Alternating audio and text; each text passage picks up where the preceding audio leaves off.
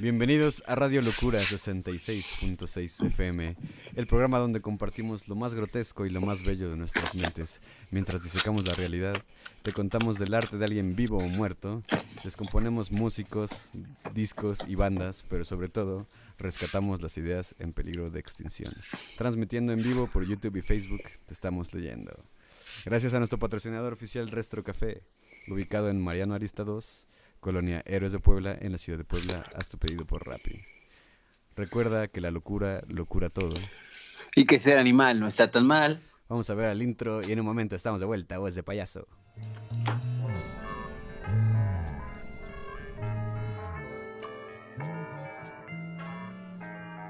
Radio Locura 66.6 en frecuencia moderada. Ideas idiotas para gente inteligente. Adiós.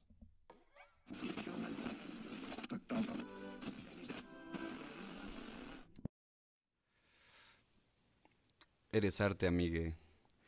En esta sección les vamos a presentar siempre a un artista, ya puede ser visual o, un escritor o lo que sea, artista, no músico, porque para eso viene la otra sección. Y el día de hoy vamos a hablar, ¿qué te parece? Así se me ocurre, hablar de Juan Carlos Becerra. Eh, José Carlos Becerra es un- fue un escritor. José, José Carlos, Ah, José José Carlos. Becerra. Qué estúpido, lo voy a cambiar, güey. bueno, pues es, es que se me ocurrió ahorita, ¿no? José Carlos. bueno. Pendejo. sí, mira. Órale, órale. Ahí está, para que no se enojen. José Carlos Becerra. Bueno, ¿te parece que, que dé- que dé así rápido, pues, lo que... Sí, claro. Sí, pues lo que ya Este- recopilaste. Ajá, bueno, él, él es un poeta que nace en el 36, o sea, ya es, es viejito, de hecho, pues ya murió. Sus huesos ya son viejitos. Este... Me, me gustó saber que ese güey estuvo como oyente en la Facultad de Filosofía de la UNAM y tomó un curso con Juan José Y este. Y pues bueno, para que vean más o menos la influencia que, que traía el chavo. Y fallece en el 70, justo en 7-0. Y tenía 34 años de edad, entonces relativamente era, era joven, ¿no? Y bueno, eso es, eso es como que. Para que conozcan más o menos por dónde estamos ubicados. Y bueno, ustedes se preguntarán, bueno, sí, es un poeta, pero ¿qué, ¿de cuáles eran sus intereses, no? O sea, eh, primero hay que rescatar eh, que, que vive en la primera, a mediados, perdón, de- del siglo XX, ¿no? Y, y pasaron muchas cosas, ¿no? o sea, ya pasaron Sí. desde a- antes de que naciera los, los años locos 20, la Segunda Guerra Mundial, eh, a él le toca estar eh, en los 60 ya siendo un adulto joven, ¿no? Eh, y los referentes pues internacionales, pues ¿qué son? Los hippies, ¿no? La cuestión de, las, de, de Vietnam, ¿no? De la guerra de Vietnam. eh, y, y toda la efervescencia que tiene en los años 60 en, en las universidades de nuevo, ¿no? En las universidades, eh, eh, claro, con, con ese tipo de influencias musicales. Y, y uno que otro perdido por ahí. Yo, yo lo siento en ese sentido así a este, a este eh, José Carlos Becerra, porque yo, yo lo que he estado recordando es que él, él sí, le, sí le interesaba estas causas sociales, e incluso en algún momento dado publicó un, un poema en, un, en una revista, en un panfleto que estaba defendiendo la cuestión de la huelga del ferrocarril en el DF, bueno, mexicana, eh, pero después pareciera que empezó a tener referentes y empezó a tener este o, otras influencias. Por ejemplo, a mí me interesa mucho de, de este autor que casi todos sus poemas no son eh, de versos cortos, ¿no? O sea, no, no, son, no son ideas que, que buscaba sintetizar eh, en espacio pequeño, ¿no? Sino que eran versículos, ¿no? O sea, grandes versos que, que como una... Versiculotes. pues sí, este, intentaban llevarte con pinceladas fuertes, ¿no? O sea, y largas, ¿no? O sea, brocha gorda, ¿no? Era de si brocha pudiéramos gorda, ponerlo entonces. honesto. Era de brocha gorda en cada una de sus, de sus líneas. Ajá. Y eh, yo sí quisiera, antes de pasar al poema que, que has escogido, Sí. que hace no mucho tiempo yo te, yo te leí, eh, que decir, yo quisiera decir que era, en resumidas cuentas, como una de las grandes promesas de la, de la poesía mexicana. Muere joven y eso hace... Eso, eso es lo que quiero que hace- cuentes, porque eso fue la- lo que me llamó la atención, perdón por interrumpirte. Pero a Sí, mí sí, lo, que me Ay, llamó ah, la atención de este ajá. actor, porque pues, yo soy un ser ignorante, no leo tanto como tú, pero recuerdo que la historia que me contaste de su muerte fue lo que, lo que me cautivó y aparte, pues, cómo escribe, ¿no? De, de algunas cosas que me leíste. Pero cuenta esa historia, por favor, para toda nuestra audiencia, que no tiene desperdicio. Pues vaya, eh, insisto que era una, una, una, una de esas promesas jóvenes de la poesía mexicana de esos años, porque eh, a pesar de que había publicado muy poco, eh, un par de poemarios, ya, ya, los, ya se los reconocían autores hegemónicos, o sea, de los que ya estaban casi, casi consagrados y que después serán aún más consagrados, como Octavio Paz, ¿no? Tengo muchas críticas también respecto a Octavio Paz, pero este no es momento para decirlas. Ujú. Lo que trato de decir es que en todo el funcionamiento de, de el establecimiento cultural poético mexicano de esos tiempos y hasta que se muere Octavio Paz, eh, ya reconocía en este autor ah, una suerte de, de aventurero, ¿no? Y eso se ve comprobado porque si bien empieza en la UNAM, ¿no? Toma clases como con, con este otro autor, eh, Juan José Arreola, que es famoso por sus cuentos Y también donde hace referencias, y por tener programas en Televisa, por, el por de incluso... Thalía, ¿no? Sí, sí, sí, hay, hay un, un video que sur- circula que donde Circula en con José. Arreola, exactamente, eh, opina sobre la- el desempeño de la voz de, de Thalía y Thalía lo toma muy a mal. Ya lo retomaremos, ya lo Los, retomaremos. los registros graves son que dice, son bellos y no sé qué. Y los, los registros altos son orgiásticos. No le voy a permitir que se meta con mi vida personal. Y bueno, ahí nos dimos cuenta de que hubo una malinterpretación automática, pero bueno. Eh, Becerra. lo, lo que trato de decir con Becerra es que tenía ese espíritu aventurero de no querer ceñirse a una sola forma y ser muy pasional, cosa que lo lleva a, a recibir una, una beca, la beca Gu- Guggenheim, ¿no? que todavía funciona, es una beca cultural que te dan, eh, donde tú puedes irte a, por lo regular a Europa, ¿no? Donde te capacitas y según yo a él le tocaba por dos años y esa, y esa beca sigue funcionando por dos años. Y lo que él quería hacer era eh, llegar a Europa y hacer una especie de tour, ¿no? Visitar varios países y terminar llegando a, eh, a Italia, ¿no? Que era donde, donde él quería reencontrarse con, con la cultura romana y, y con toda la suerte de, de Roma, ¿no? Y otros eh, y otros este, pueblitos eh, de, de esa zona.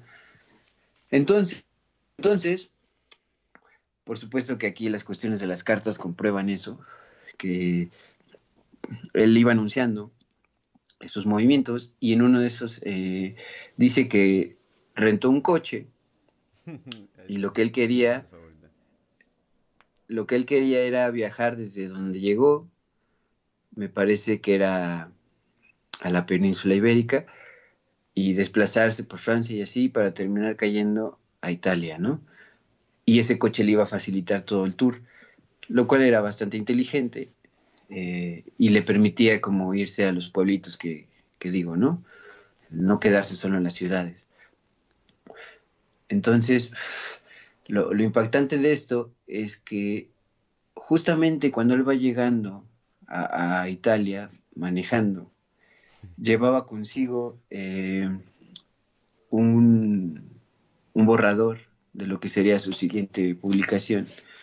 Y aparte de eso, bueno, eh, todos sus, sus, menesteres, porque viajaba con todas sus cosas.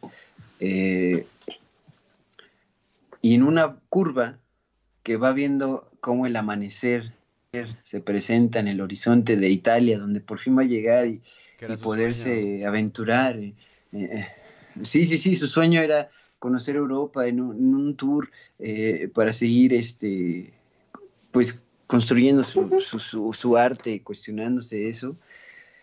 Y no se sabe bien, bien qué pasó. Alguna, alguna vez yo he llegado a pensar que fue que de una manera muy poética y muy cagada también. Uh -huh. eh, el sol eh, eh, del amanecer lo, lo, venadeó, ¿no? Lo deslumbró. Lo y, y, y, ajá, y, y, finalmente tuvo un accidente, ¿no? O sea, chocó y, ahí se quedó, o sea, murió y días, des, días después la, la, prensa italiana eh, notificó que era un extranjero porque llevaba su identificación y todo, un mexicano, y, y ahí se quedó la, una de las promesas eh, poéticas que ya estaba reconocida por, por, Octavio Paz, que en ese momento, pues ya los años 70 ya era, todavía no eran un premio Nobel, que eso significa mucho en las esferas de poder, uh -huh. pero ya era un poeta que, que lo reconocían en, en, en, en toda la Iberoamérica, ¿no? y que seguía trabajando y aparte pues, estaba haciendo sus ensayos. Y lo interesante también es lo que viene después de, de que muere. Uh -huh. eh, rápidamente su, su, obra quedó dispersa, ¿no? O sea, prácticamente solo dos libros antes de morir fueron los que publicó en forma. Eh, relación de hechos y... Jeff Buckley, Jeff Buckley. A, a, a, eso vamos, a eso vamos, porque eh, solamente deja dos libros como tal publicados y uno donde habla de su madre, porque falleció tiempo antes y se lo dedica a ella totalmente, La Oscura Palabra se llama, y el otro, Relación de Hechos, donde hace una reflexión muy personal de la cuestión histórica mexicana y de la violencia, pero no solo eso, ¿no? Y quienes se dedican a recopilar posteriormente eh, todos sus poemas sueltos, incluso un cuento que publicó alguna vez suelto, eh, son otros dos grandes autores eh, mexicanos que probablemente habrá su, programa, ¿no? donde los abordemos, si así lo decidimos, que es José Emilio Pacheco y Gabriel Said. Rápidamente, pues son de los que vendrán después de Octavio Paz, muchísimo más eh, humildes, menos pedantes, eh, al menos José Emilio Pacheco, a, a, mi parecer y a mi gusto, ¿no? Uh -huh.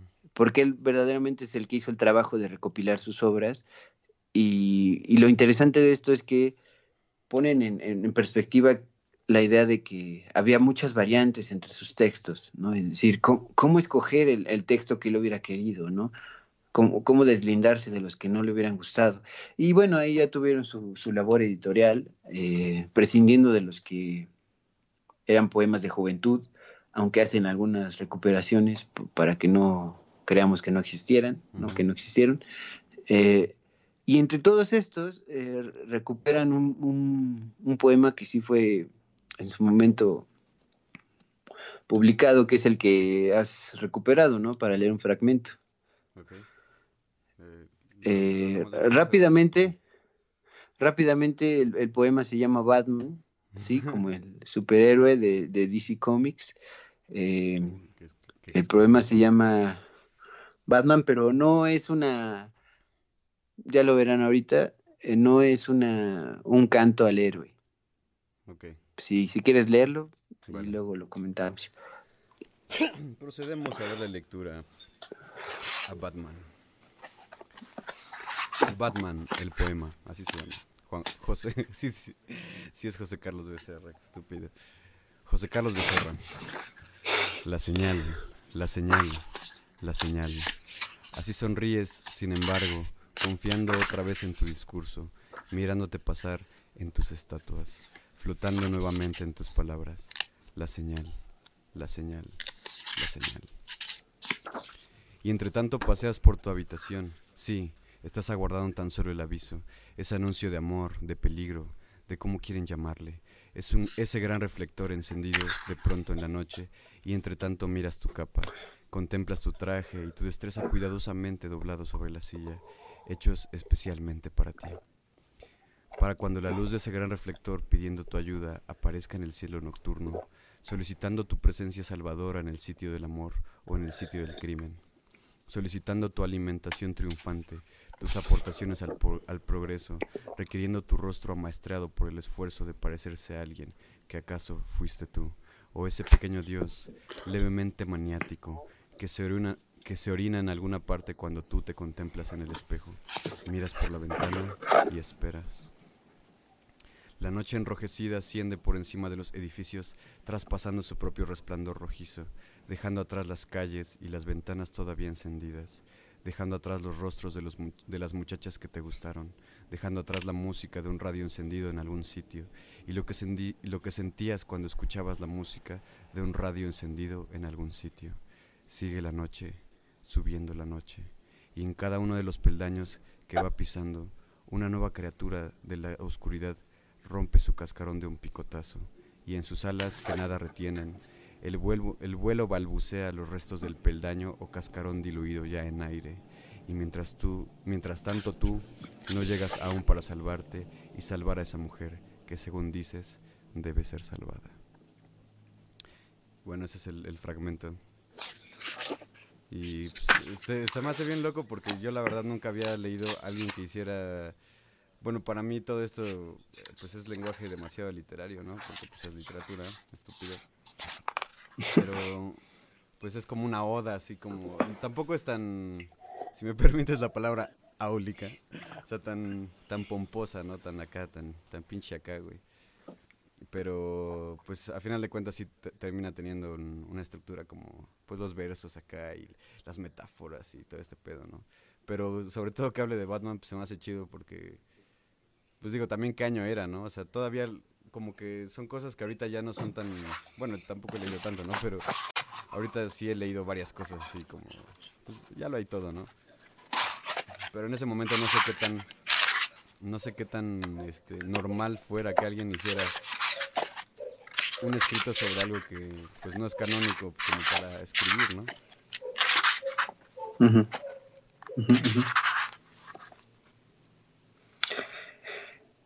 Según lo que yo veo ahorita, este, este poema lo escribió cuando tenía entre 27 y 32 años, entre el 64 y el 69. si, si, tomamos eso como referencia para ver si había otras personas escribiendo sobre superhéroes o algo así dentro de la poesía, sí hay, sí hay ejemplos y, y hay ejemplos previos, pero son muy pocos. Y, y muchos de ellos no son mexicanos. Uno es mm. argentino, pero bueno. Argentino. Eh, Copy se llama, escribía también cómics eh, a lo que voy es que eh, sí no era algo común. Y a mí lo que me interesa de la idea general del poema, para que se entienda, es que habla de un Batman el Batman que conocemos, pero en una situación muy humana, muy, muy real, no solo de salvar el día, sino de estar a la expectativa de qué va a pasar en la noche, porque la idea, lo que cuenta el poema, con todas sus metáforas y sus giros, es que Batman, Bruce Wayne, Bruno Díaz, ¿no? Eh, estaría en su, en su habitación, ¿no? Que de hecho nunca dice que sea, en el poema nunca dice Batman, ¿eh? Eh, solo se llama así, pero nunca dice el nombre. Eso es interesante por lo que, por lo que narra, por cómo lo narra, porque está la expectativa de que, lo, de que hagan la batiseñal en el, en el cielo y no sucede. O sea, todo el poema es esperar algo que no sucede para un héroe que es salvar el día después de que aparezca su señal, que no llega, ¿no? Eh, y lo único que hace es imaginar gente que lo necesita, imaginar eh, eh, la necesidad que implicaría que él exista en general, y lo que ve es su traje colgado en una silla y ve la silla y reflexiona sobre la silla. Es decir, una espera casi, eh, ajá, una espera muy, muy cotidiana, ¿no? Así como la espera de una grande, una grande cita, ¿no? Y que siendo Batman, pues es contundente porque va a salvar la ciudad, ¿no? Va, a salvar, como dice en ese fragmento, eh, a una mujer en peligro que él cree que tiene que estar en peligro, ¿no? Sí. Porque eso no debería ser, ¿no? O sea, ya interpretándolo. Eh, y además de que eso no era común, no lo aborda de manera eh, elegante. Sí, los versos, los versos son muy elegantes, pero no es que el, personaje esté en su máximo esplendor, sino que está, está a medio camino entre ser un superhéroe en la imaginación, por la necesidad de la ciudad, y ser un ser humano. Probablemente escogió por, por eso Batman, ¿no? Porque igual es un hombre que solo espera, ¿no? Eh, es un momento de salir a, la acción. Y eso hace que conecte con, no con todos, pero sí con alguna experiencia conocida de todos. Porque muchas veces uno quisiera ponerse sus mejores trajes, ¿no? Eh, dejar la silla abandonada para ponerse en acción y, y salvar el día, lograr algo cabrón, ¿no? Pero esa señal pues no llega, ¿no? Y al final, muy interesante es que, que lo único que pasa es que la ciudad existe y él no. Él es solo parte de la ciudad, pero no sale a, a salvarla.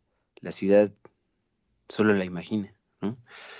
Y entre eso, pues imagina la, a, la, a la mujer que tiene que salvar o a, a los a los crímenes que tiene que perseguir, pero que no necesariamente le van a tocar, le va a tocar la fortuna de impedirlos, ¿no? Porque no está la puta señal, ¿no?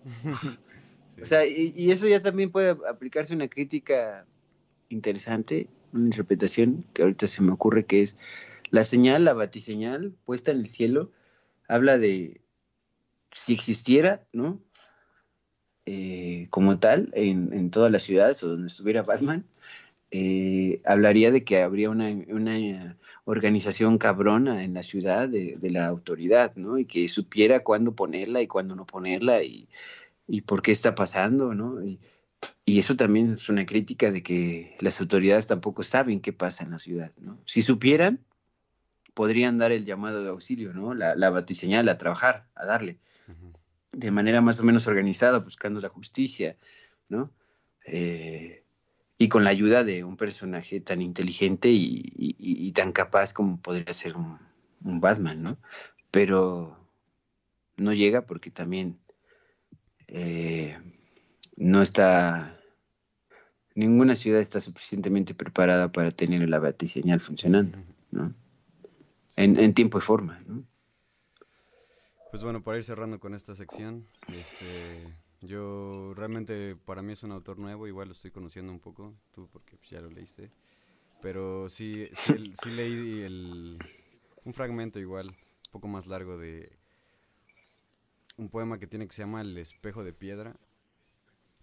Y ese me pareció interesante, o sea, digo, solo lo dejo como recomendación y ahorita todas las tuyas. Este, porque habla sobre el suceso de la matanza de Tlatelolco en el 68. Y como lo pone, porque empieza como a recuperar este pedo de la sangre, este, los, ¿cómo se llama? los tributos de sangre, y así a Huitzilopochtli. No sé, está chido. Tienen, que leerlo, está, bueno. La verdad no me acuerdo bien, pero, pero este, me gustó cuando lo leí. ¿Tú cuáles serían tus recomendaciones para que se acerquen a José Carlos Becerra, aparte de Batman? A mí me gusta mucho un, poema que me leyó un amigo. Él se lo sabe de memoria y eso me impresionó mucho. Eh, que es el, el poema que le dedica a su mamá, eh, después de que muere, como tributo, como recuerdo, les digo que se llama Oscura Palabra. Y tiene varias partes. Y la interesante para mí, o sea, si, si se puede leer este todo, pues más a gusto, ¿no? Son 50 páginas, ¿no? O sea, tampoco es demasiado, son versos además, entonces pues se lee considerablemente rápido y lo interesante es repetirlo, ¿no? Como en casi todos los textos de ese estilo.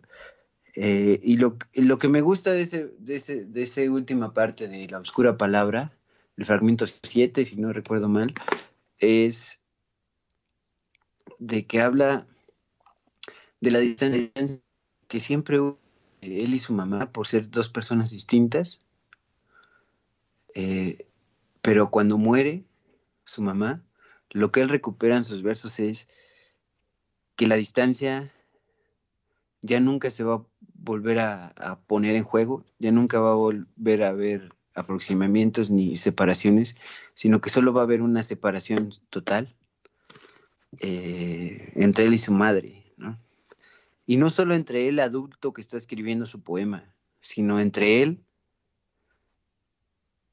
eh, su madre y el niño que él fue, ¿no? Eh, que para él, que para él mismo también está lejano, ¿no?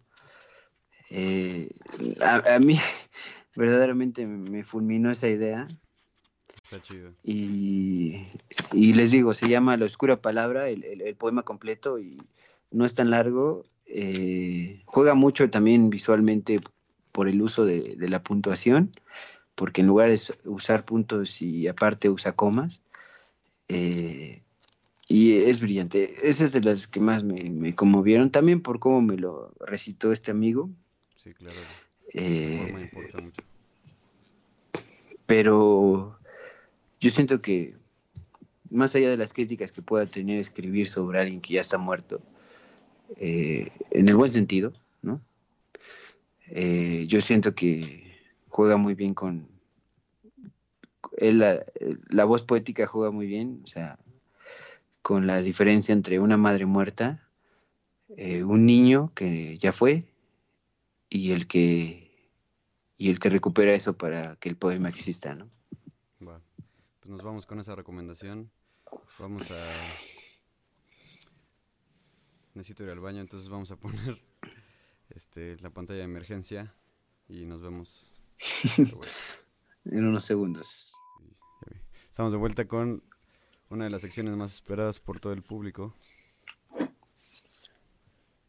Al menos por mí. Yo también me estoy viendo, entonces sí cuenta. Este. El día de hoy vamos a hablar, en Hertziana vamos a. Esta sección de Musicágate con nosotros. Y vamos a hablar sobre discos, bandas y músicos. Y el día de hoy les traemos un disco bien chingón que se llama Thought Gang. Es una colaboración entre David Lynch, el ya conocido dios de los snobs, y Angelo Badalamenti, que también es, no sé si es tan conocido, no, no es tan conocido, pero es bien cabrón. Y bueno, pues, eh, ¿quieres que empiece? Por favor. Eh, Angelo, Badalamenti es un músico de jazz y él trabaja por... O sea, él, y David Lynch tienen como que una, un bromance, ¿no? Como que se, se gustan... Un romance de amigos. sí, un romance de amigos. Se, se aman espiritualmente y artísticamente. Y pues trabajan por primera vez en la película de Blue Velvet de David Lynch que se llama Terciopelo Azul en español, si lo quieren buscar.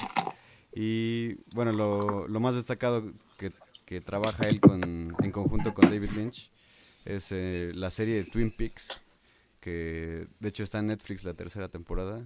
Está bien loca, si la quieren ver, se van a dar un viajezote. Y bueno, él, él, él trabaja ahí y y él compone las canciones también para los Juegos Olímpicos de Barcelona de 1992.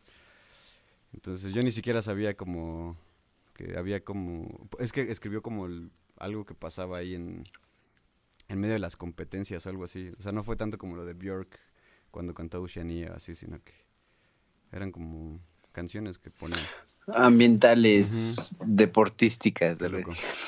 Y bueno, pues David Lynch, para quien no lo conozca, es un director de cine, actor, productor, pintor, fotógrafo e incluso también fue diseñador de, de, de muebles, ¿no? En algún momento con Y, y conferencista también. ah, sí, ah, sobre como meditación trascendental y no sé qué tanto pedo. Este, ha hecho películas, las famosas son como Mulholland Drive, Eraserhead, Blue Velvet y tiene cortometrajes también porque pues él tiene muchísimo trabajo det- detrás de, de él, ¿no? Como Rabbits que está en YouTube, que está rarísimo, ese es yo al final sentí como que no entendí nada, como con cualquier cosa que ese güey hace, pero al final entendí algo muy chido que tendrían que verlo para que les pudiera decir, pero a los que ya lo vieron yo sentí que todos estaban hablando solos. Y bueno, The Alphabet, que me, me gustó mucho ese, dura como tres minutos ese. Y este es un cortometraje donde habla de, habla, donde eso hace un stop motion, creo que como con pinturas y periódicos y así, muy bien producido. Y me gusta mucho porque a mí me gusta mucho el pintor, este, este, este buey, el, el Francis Bacon. Y clarito se ve ahí como que la influencia de, de Francis Bacon en ese De cortometraje. ese, de ese pintor. Sí, ajá, es pintor.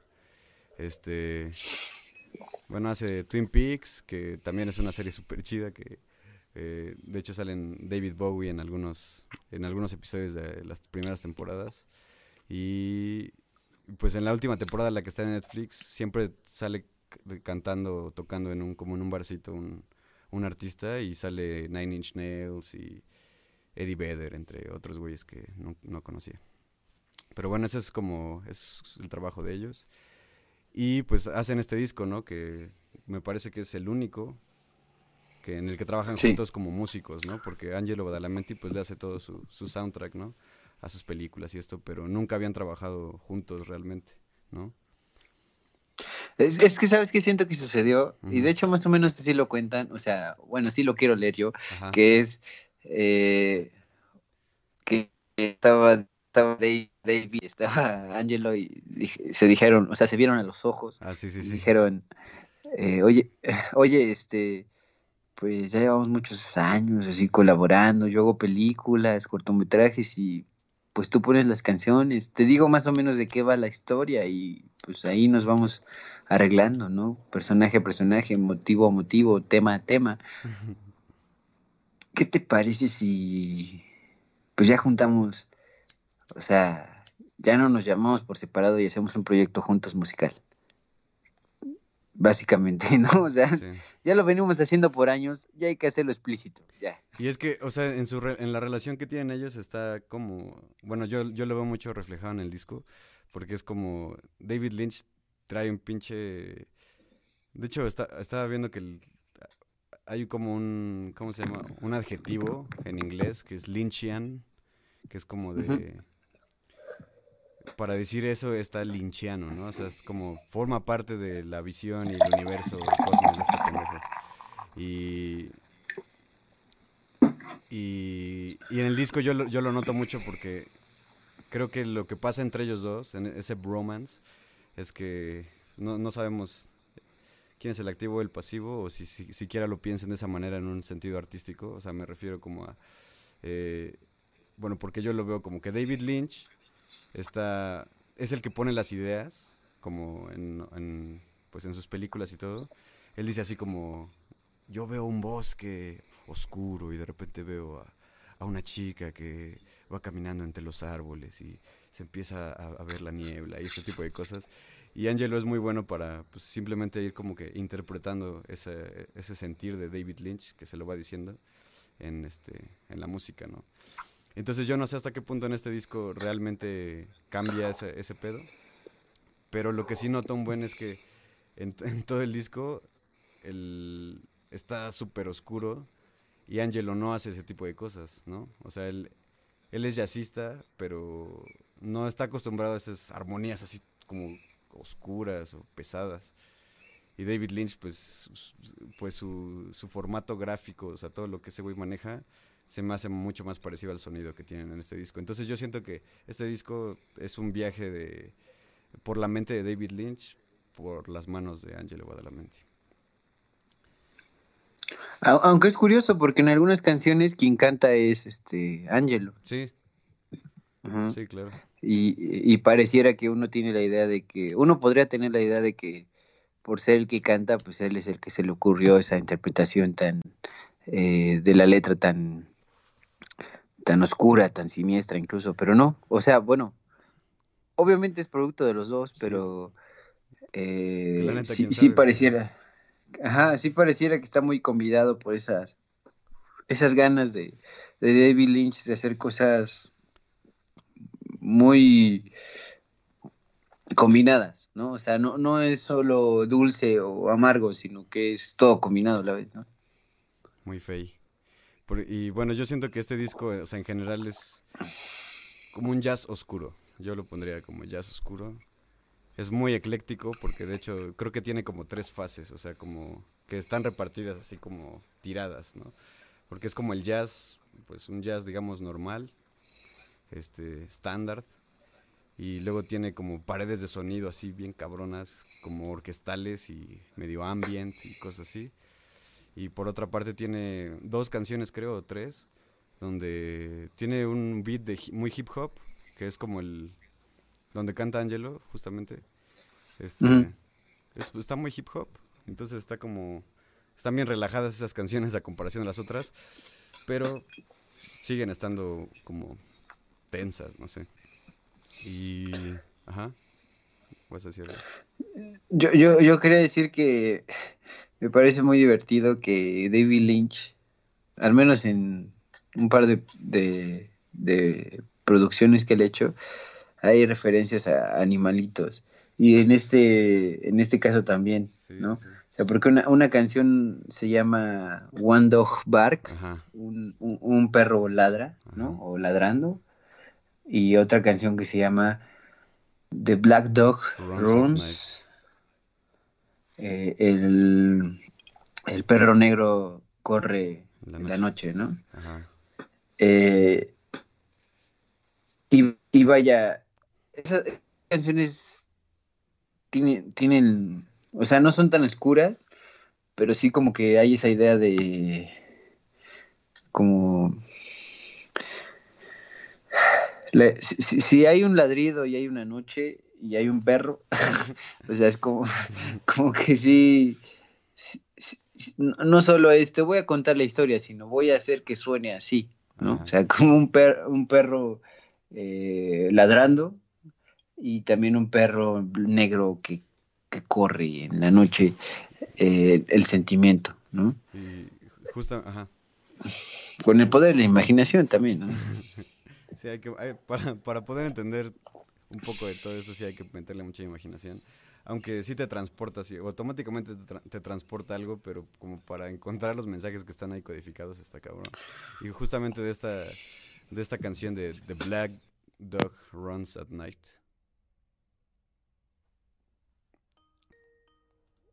Perdimos la conexión.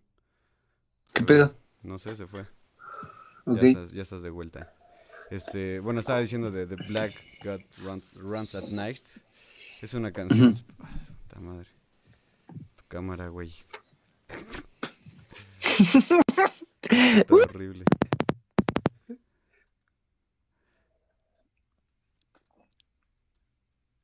Bueno, en esa canción. No puede ser.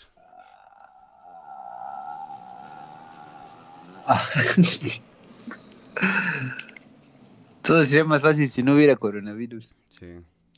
En esa canción, este, me, encantó que tiene un bajo bien rico. A los que les gusta el sonido así como de bajos muy crudos, muy, muy como que están ahí en el cuarto, esa canción les va a encantar. aparte está bien corta, nada más es como el bajo y empieza, va diciendo como The Black Dog Runs the Night. The Black Dog Runs at Night. Y eso. Y me, recuerda un chingo a, una, a un capítulo de Twin Peaks, para los que la hayan visto, que dicen, Got a light, Get a Light. Mm. Get a Light. Es como. Es casi igualito eso, pero el bajo está bien chido. Y bueno, por hablar también de otra canción, creo que la. La, la que ocupan como. Como single, que se llama A Real Indication. Que de hecho tiene un video. ¿Sí lo has visto?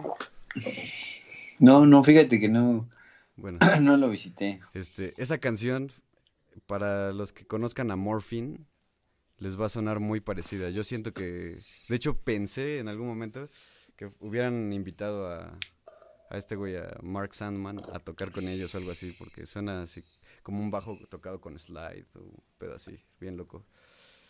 Este, me sonó muchísimo esos güeyes. Y, por ejemplo, estaba viendo que en el del video musical dicen que está bien horrible. De hecho, vi un comentario así como, mi gato pudo haber hecho algo mejor y así, ¿no? Y pues todos se le fueron encima porque pues es David Lynch, güey, no, no, ca- casi no te puedes meter con David Lynch. Y este, es como el, el gatel de las señoras, güey, ¿no? Y, Ok. y este, y bueno, esa canción creo que es de las más, yo, yo creo que por eso lo ponen como single, porque es una canción muy digerible, pero, bueno, en, en cuestión de la música, porque la, la letra está así como, no me acuerdo cómo va, pero empieza a gritar así de repente como medio desquiciado. Y este... Y este, eh, eso me, me gustó mucho de esa canción que se escucha como un, como un este, un hip hop, pero tocado como una batería como yacera, o sea, tiene como ese sonido cálido y así, está, está chido. Esa canción me gustó. ¿A ti qué, qué rolas te, te gustaron? Yo todavía tengo aquí unas anotaciones de algunas otras. A, a- a mí me gustó mucho. eh, me gusta mucho la de Frank 2000 Sí, Preludio. Eh, me gusta más del preludio, pero está chido porque no solo pusieron un preludio, sino después de, de varias canciones ponen la canción que dura 17 minutos o más o menos así, ¿no? O sea, la canción ya completa, que igual se llama Frank ajá. 2000, ¿no? Eh, y, y ahí yo siento que es, seguramente por eso esa rola no fue ningún single ni nada, porque Dura 17 porque minutos. es una, es una rola muy larga y aparte de que es una rola muy larga, este, juega mucho con eso de eh, la saturación de sonido con una repetición. O sea, pero no, no, no, no que esté repitiendo una letra y una letra y una letra, sino eh, un, un zumbido, ¿no? Que está constante. Yo, yo la primera vez que escuché el disco estaba en mi cuarto, aquí, donde estoy. eh, y, y era de noche, igual ya era madrugada, en lo que preparaba mis cosas para dormir. Y yo sí sentía de momento como que no estaba solo, o sea, como que, como que esa rola sí, te güey. pone tenso. Ajá, te pone tenso, pero yo personalmente, y también puedo casi casi asegurarlo de ti, valoro mucho esos ejercicios musicales donde te llevan a, a la- a- a- te ponen liso, ¿no? Sí, o sea, que te, que te ponen muy, muy, la estridencia es tan fuerte, pero solo es una canción. ¿No? Sí. Y que solo sea una canción me parece maravilloso porque no necesita nada más, nada más que estés escuchando, ¿no? Es como- Pasa como en el cine y por eso, pues, mismo, por eso el David Lynch, pues, juega mucho con eso en sus películas también, cuando es necesario o cuando, lo considera necesario él, ¿no? Aunque no sea tan obvio. Este, y, y en Frank eh, 2000 y en Frank 2000 Preludio, eh, que más bien en este disco, se siente eso, ¿no? O sea, que, que de momento no estás solo en tu cuarto, solo arreglando tus cosas y así, sino como que hay algo que está sucediendo que no te das cuenta, ¿no? en alguna otra parte de- del universo, de la realidad. A mí, a, ese, a esa canción, justo es lo que iba a comentar, me parece que es la obra maestra de este disco. En cuestión como la joya musical, ¿no? No- Tal vez no sea como de los que luego luego te vas a escuchar porque dices, ah, no mames, tengo ganas de escuchar esta canción. Pero en cuestión de composición y de todo lo que genera, güey, sí me- parece que es como la más interesante. Porque como, como diría Rosalía, ¿no? Hace rato que, que tuiteó que, que el, el, el buen ambiente, eh, que, que había mal ambiente, ¿no? Que estaba de la chingada, que estaba horrible. pero cuando es un buen ambiente, pues sí te, te, cura el corazón o no sé qué mamada pues. Y yo estoy de acuerdo en eso porque justamente esta, pues no es que te cure el corazón porque realmente no está diseñada para eso, porque está muy oscura, pero... Pero sí, o sea, casi tres cuartos de la canción es ambient y después empieza a entrar una batería muy Scott Walkeriana, como muy, muy random, ¿no? O sea, como que de repente entra y luego ya no, y luego está haciendo un ritmo, luego se calla y luego lo vuelve a hacer, y no sé, está, está aleatorio. Y este. No, no entra así, no esperen que entre así como. Sino que sí entra con un pedo totalmente diferente. Y este. Y al final me sonó como. Para los que estén eh, familiarizados con el trabajo de John Zorn, me empezó a sonar así como, pues ese güey agarra sus saxofones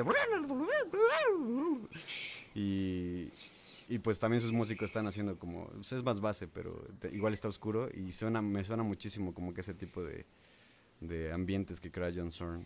Y este, la música está bien pinche zafada de esa canción. Creo que para mí es, es la obra maestra de ese disco. A, mí, yo la valoro mucho, pero también me gustó mucho Dog, Bark y A Real Indication. Sí, también está chida. Eh, también este, A Meaningless Conversation. Muy buen título.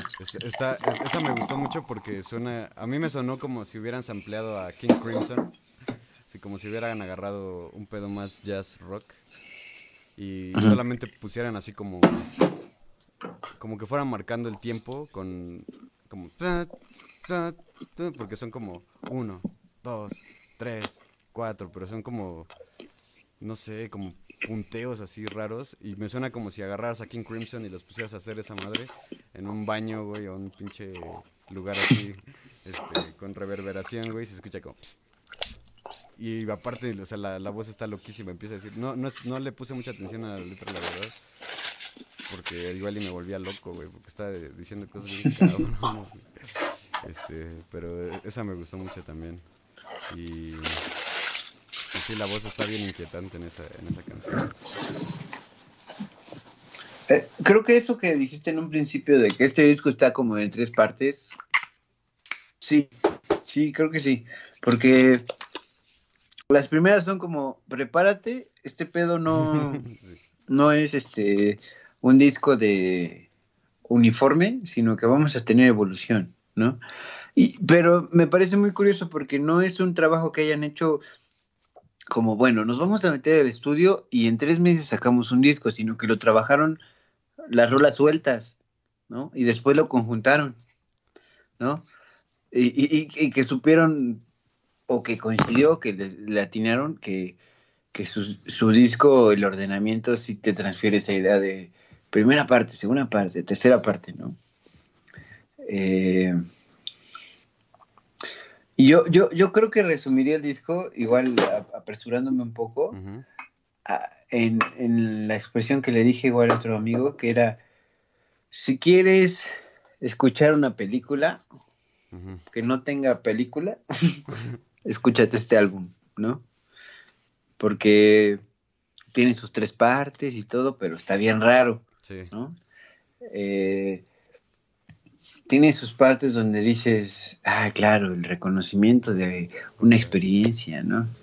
Eh, hay, hay, un diálogo, ¿no? Hay una repetición, así como lo que cierto personaje tiene que decir para identificarse y así.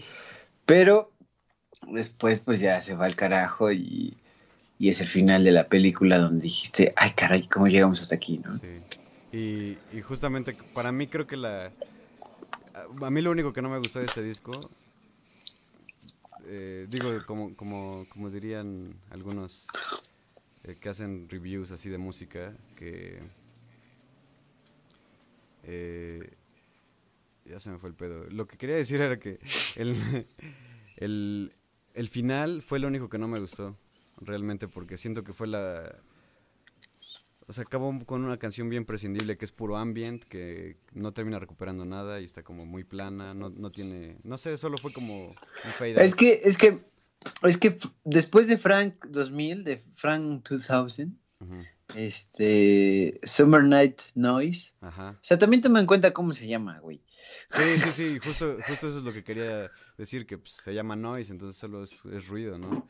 Pero yo no lo hubiera puesto al final, güey, pero pues yo no hice el disco, ¿no? No, pues eso es claro. O sea, con todo respeto, ¿no? Pero, este, a mí sí me gusta porque es una especie de coda, pero ah, tú no me vas a dejar mentir. A ti te gusta que un disco termine y termine, ya, la verga, güey. No, no te gusta así como un bonus track. Por lo regular no te encantan esos bonus tracks, a menos que sean... Y tampoco te encantan, o sea, porque puede ser bonus track una canción extra de una versión en vivo, ¿no? O algo así que dices, bueno, pues te lo escuchas aparte y valoras esa interpretación en vivo en Japón, por lo regular. Este, pero eh, también, o sea, después de Frank 2000, que es una canción muy larga eh, y que te lleva por toda esa sensación de primero solo muchos, mucha, este, es que la canción empieza, o sea, para que, para que intentar explicarnos, Frank 2000 eh, tanto preludio como la, canción que dura 17 minutos, empieza con un con un zumbido, digamos, ¿no? O sea, no, no sé cómo decirlo. Y lo mantiene así, pero tú, tú dices, bueno, a lo mejor en una canción normal ese tipo de, introducciones dura 30 segundos, ¿no? aquí dura como 5 minutos. Más, como 8. o sea, mínimo 5 sin callo a pausas, ¿no? Y,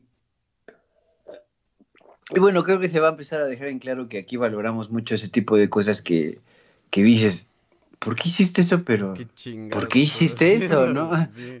o sea, ¿por qué hiciste eso? Pero, ¿por qué hiciste eso? O sea, está rico.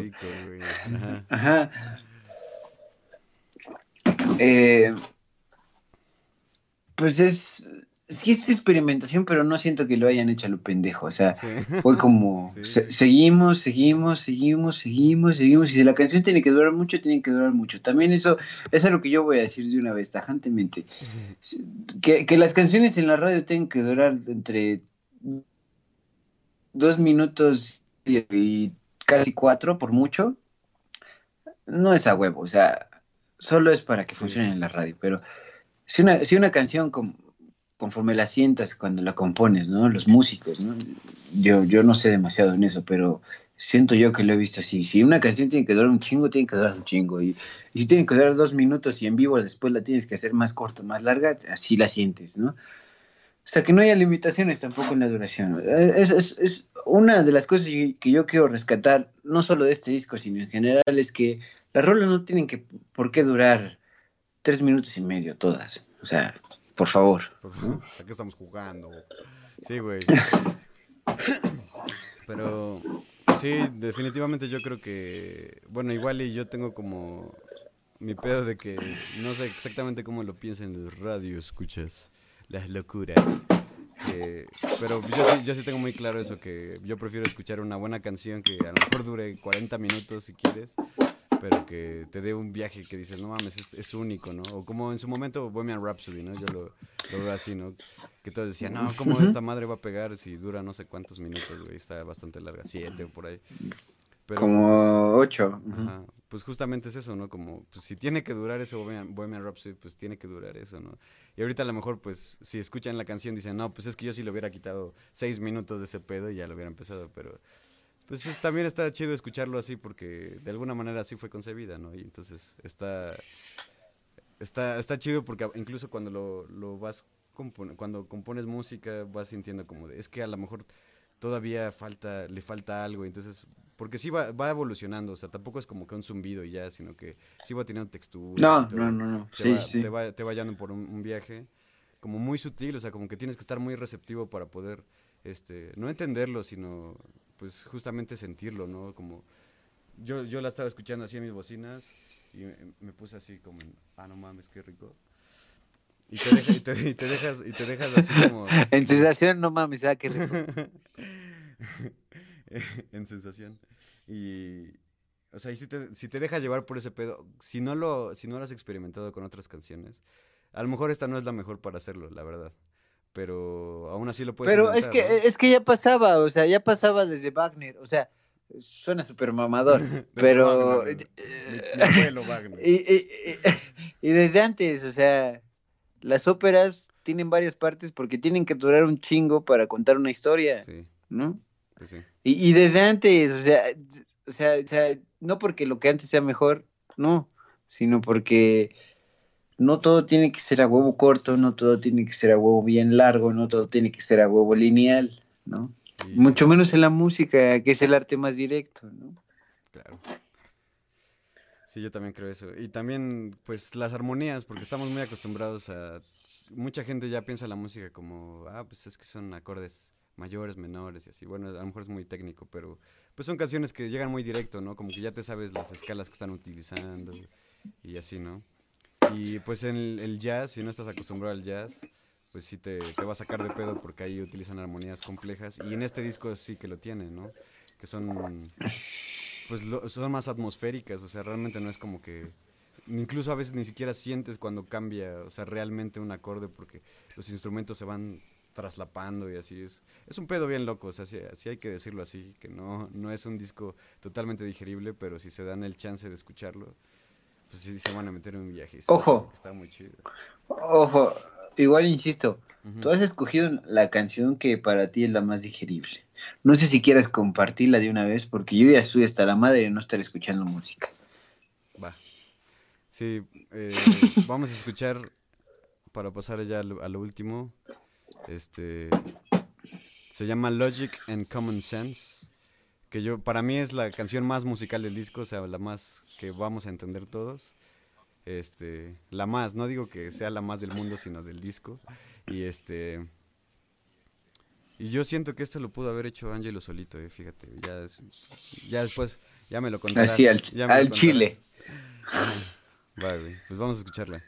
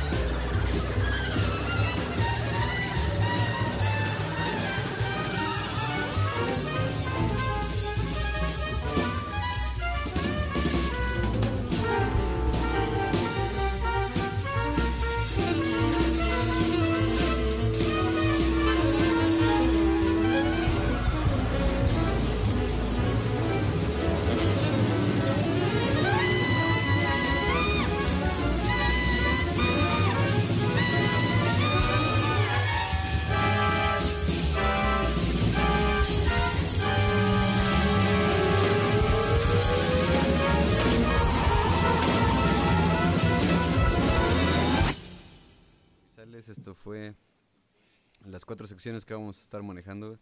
Esperamos que nos dejen sus comentarios y sugerencias y mentadas de madre en nuestras redes sociales.